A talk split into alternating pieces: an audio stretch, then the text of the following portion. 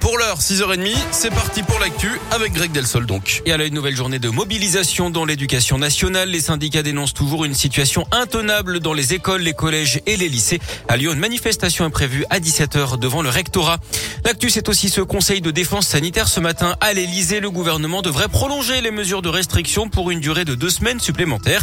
Hier, Elisabeth Borne, la ministre du Travail, a déjà annoncé la prolongation du télétravail obligatoire trois jours par semaine. À Lyon, la qualité de l'air se dégrade. Nouvelle épisode de pollution dans le bassin lyonnais, Norisère. C'est une alerte jaune. Pour le moment, vous êtes invité à réduire votre vitesse sur les routes.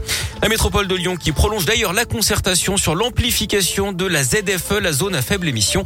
Elle devait se terminer le 5 février. Ce sera finalement un mois plus tard. Vous avez donc jusqu'au 5 mars pour donner votre avis et faire des propositions sur le périmètre, les dérogations, les aides nécessaires et les prochaines étapes de mise en œuvre de la ZFE.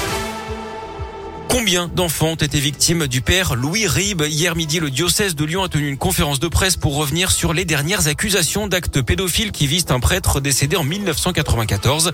Des faits prescrits qui se sont déroulés dans les années 70 et 80. Louis Ribes, prêtre et peintre, faisait parfois poser des enfants nus pour réaliser ses œuvres.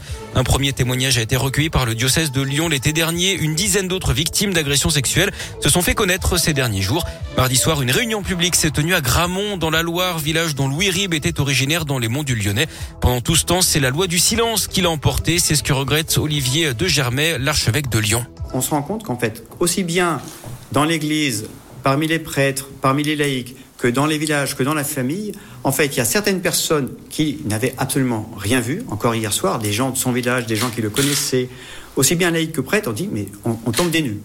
Et en même temps, on se rend compte qu'il y avait un certain nombre de personnes qui avaient senti qu'il y avait des choses, qui se doutaient que c'était des choses qui n'étaient pas très claires, y compris dans les familles. Les membres de famille ont dit, ben, je reconnais que on n'a rien dit, mais on, se doutait bien. On ne savait pas forcément tout, mais on se doutait bien. Donc, vous voyez, en fait, toutes ces espèces de rumeurs existait, mais c'était l'époque, c'était la culture de l'époque, ça n'est pas remonté au niveau de la hiérarchie. Des cellules d'écoute ont été mises en place, un fonds d'indemnisation sera ouvert aux victimes à partir du mois de février. On vous a mis toutes les informations sur radioscoop.com. La nuit de la solidarité, ce soir à Lyon, une armée de bénévoles va compter les personnes sans abri, leur faire passer un questionnaire pour faire l'état des lieux de la situation. À Lyon, plusieurs centaines de personnes n'ont pas de toit pour dormir chaque soir et le 115 n'a pas de place pour tout le monde. Les collectifs qui critiquent cette opération ont prévu un rassemblement place de la Comédie à 19h. Du sport du foot, trois matchs en retard. Hier soir en Ligue 1, Lille a déroulé contre Lorient 3 buts 1. Victoire de Strasbourg face à Clermont-Ferrand 2-0 et 3 l'a emporté à Montpellier 1-0. Du handball, ce soir, début du tour principal pour l'équipe de France à l'Euro. Les Bleus invaincus pour l'instant affrontent les Pays-Bas à 20h. Et puis du tennis avec l'Open d'Australie et la fin du deuxième tour. L'exploit d'Alizé Cornet qui s'est offert la numéro 3 mondiale, l'Espagnol Garbinier Muguruza. Victoire en 2-7, 6-3, 6-3. Benoît Père est sur les cours en ce moment face au Bulgare Grigor Dimitrov. On suivra également Richard Gasquet face au néerlandais Botik Van de Schulp. Waouh